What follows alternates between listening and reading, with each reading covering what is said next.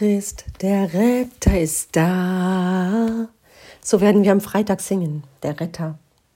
Weißt du, was das bedeutet, wenn du gerettet wirst? Ein christlicher Freund hat auf diese Frage genickt und eine Geschichte erzählt, die mich sehr betroffen gemacht hat. Er kommt aus dem Iran. Ich will sie euch heute erzählen. Ich weiß, was Rettung bedeutet, so begann er. Ich war auf der Flucht aus dem Iran. Du darfst dir das nicht so vorstellen, als würde man einfach die Straße entlang laufen.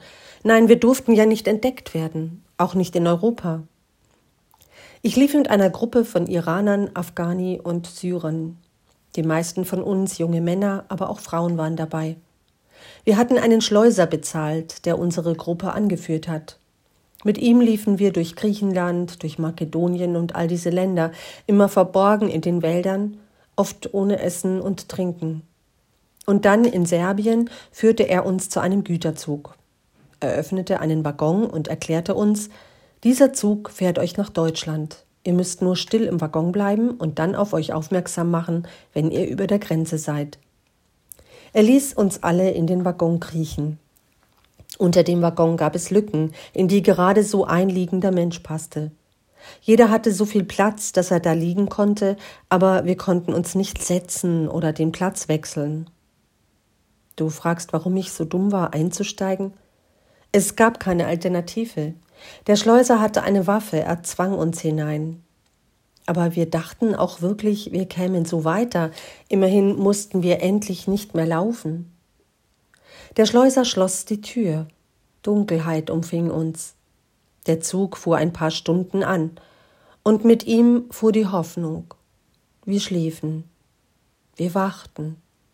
Wir hatten nichts zu essen dabei, nichts zu trinken. Wir hofften. Und dann blieb der Waggon stehen. Stund über Stund geschah nichts. Wir lagen in der engen Kammer und bewegten uns nicht, konnten uns nicht bewegen. Wer auf Klo musste, ließ es laufen. Später habe ich erfahren, dass wir drei Tage und drei Nächte im Zug waren. Es war ja alles dunkel. Geschichten wurden geflüstert von Menschen, die so den Tod gefunden hatten. Nach einer unendlich langen Zeit in der Dunkelheit begriffen wir, dass wir in der Falle saßen. Wir begannen an die Wände zu klopfen und zu rufen. Wir konnten uns nicht bewegen, nicht setzen, nicht an die Tür rütteln, aber wir riefen und klopften. Wir machten einen Höllenlärm, denn wir wussten, wenn uns niemand bemerkt, werden wir sterben. Und plötzlich ging die Tür auf. Licht erhellte den Raum. Ein Bahnbeamter leuchtete mit seiner Taschenlampe herein auf unsere elende, stinkende Gruppe. Er war mein Retter. Einen nach dem anderen zog er aus dem Waggon. Er gab uns Trinken. Er gab uns Essen. Ich weiß, was Rettung bedeutet, sagt mein Freund. Das vergisst du nie wieder. Christus ist mein Retter. Amen.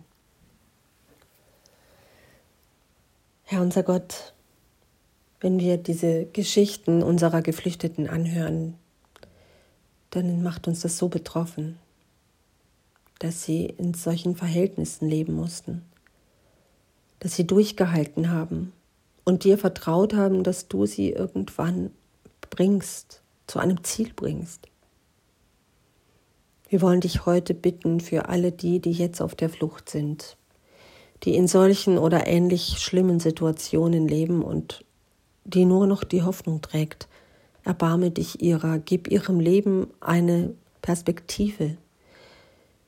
Lass die Not ein Ende finden. Sei du ihr Retter.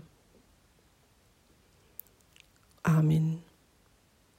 Vater unser im Himmel, geheiligt werde dein Name dein Reich komme, dein Wille geschehe, wie im Himmel, so auf Erden.